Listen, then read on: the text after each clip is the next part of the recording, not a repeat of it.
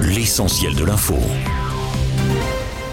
La pression atmosphérique est à son paroxysme et 28 départements de l'Est et du centre du pays sont en vigilance orange à la canicule et aux orages. L'épisode de grosse chaleur concerne surtout la région lyonnaise et le sud-est du pays, tandis que la tendance orageuse touche le sud du massif central jusqu'au nord-est de l'Hexagone, à la fois cet après-midi et la nuit prochaine. Demain, l'alerte orange de Météo France passera à 17 départements. C'est dans ce contexte qu'en raison des conditions météo qui se dégradent de manière très importante, je cite, la SNCF a décidé d'interrompre dès cet après-midi la circulation des TER sur différents axes de la région Auvergne-Rhône-Alpes et des perturbations sont à craindre sur le trafic en Bourgogne-Franche-Comté et en Alsace.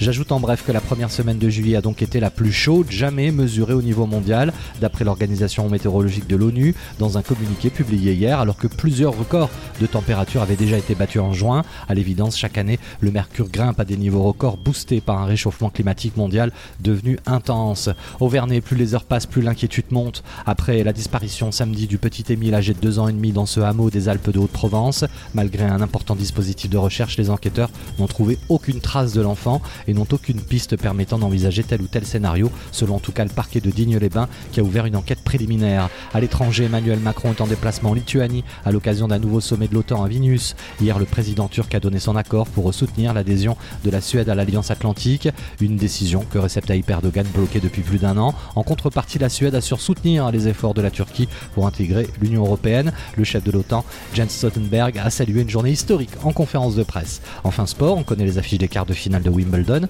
Le numéro 1 mondial Carlos Alcaraz affrontera Holger Rune, Djokovic retrouvera Rublev, Yannick Sinner sera opposé à Roman Safulin et Medvedev jouera contre Eubanks. Dans le tableau féminin, on attend les affiches entre Iga Swiatek et Elina Svitolina, 11 Jabber et Elena Rybakina, Jessica Pegula et Marketa Vondrozova et Arina Zabalenka face à Madison Keys. Studio News, l'essentiel de l'info.